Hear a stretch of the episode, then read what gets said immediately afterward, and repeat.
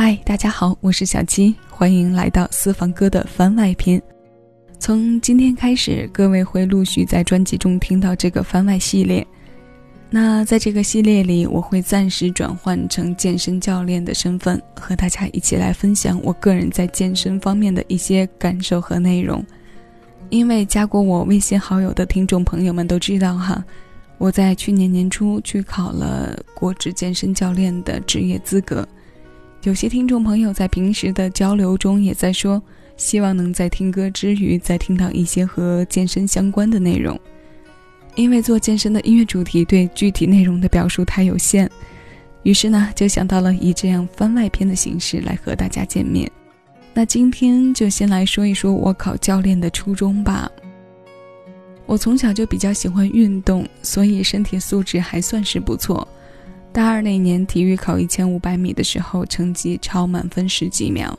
但现在自己是办公室一族，随着年龄的增长，身体各项机能也变得比较敏感，就越来越有对健康投资的意识，然后开始在意识的支配下调整作息，吃喝方面也比较注意，去健身房运动也逐渐变成了我生活中的一部分。但我们都知道哈，去健身房除了操课、小团体课之外，再有的一项重头开支就是买一对一的私教课。我买了两三年的私教课之后，自己的体验是，私人教练的督促作用是非常明显的。有时候特别想偷懒，但教练那边早就和你约好课了。在这种情况下，基本上是硬着头皮也会去的，因为多数时间是不忍心放教练鸽子的。再有呢，就是有教练的指导和保护，运动的过程中基本上能避免受伤和过量运动。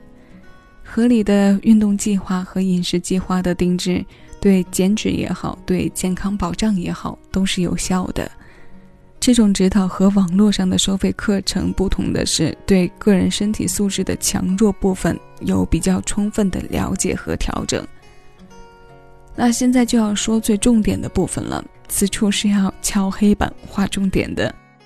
对于工薪阶层来讲，买私教课这笔开支不算小，尤其是好一点的教练。但无论多好的教练，讲真，如果你不是体育专业出身或者健康达人，那么在教练授课的过程中，他们讲的内容都是要被过滤掉一部分的。这一部分不是我们主观意识上的过滤，是因为知识不对等的过滤。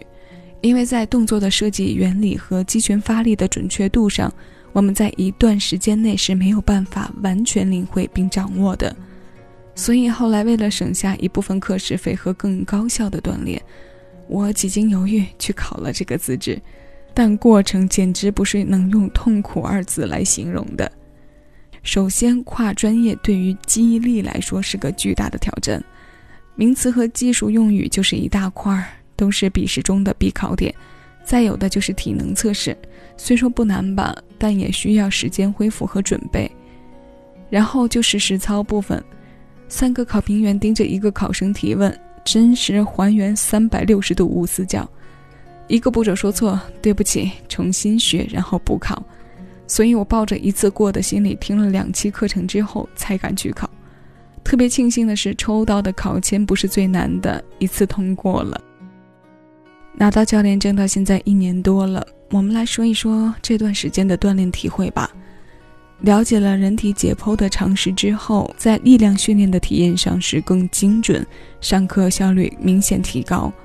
此外，在课外的部分，自行锻炼上没有太多的障碍。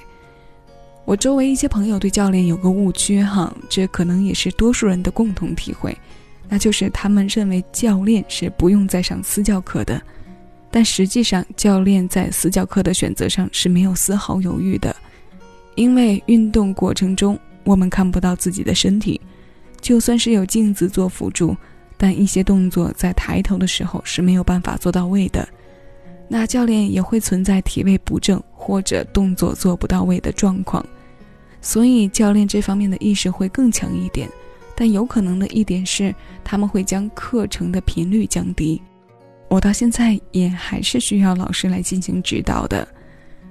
那人们常说三分练七分吃，运动之余，饮食的合理安排也是非常关键的。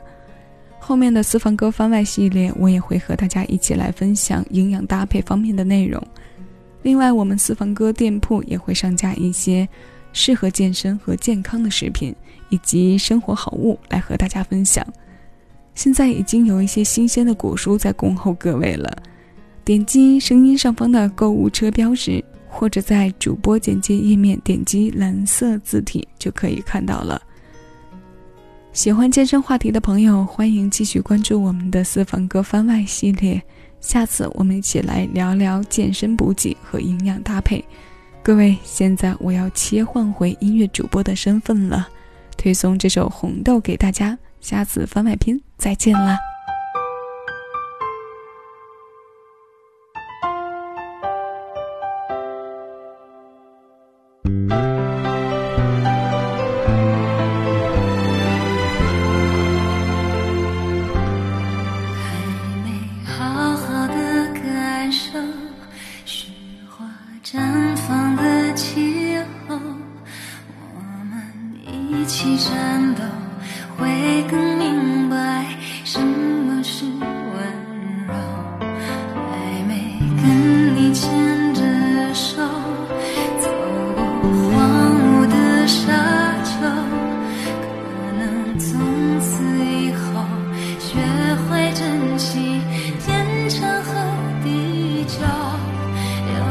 时候有时候我会相信一切有尽头相聚离开都有时候没有什么会永垂不朽可是我有时候宁愿选择留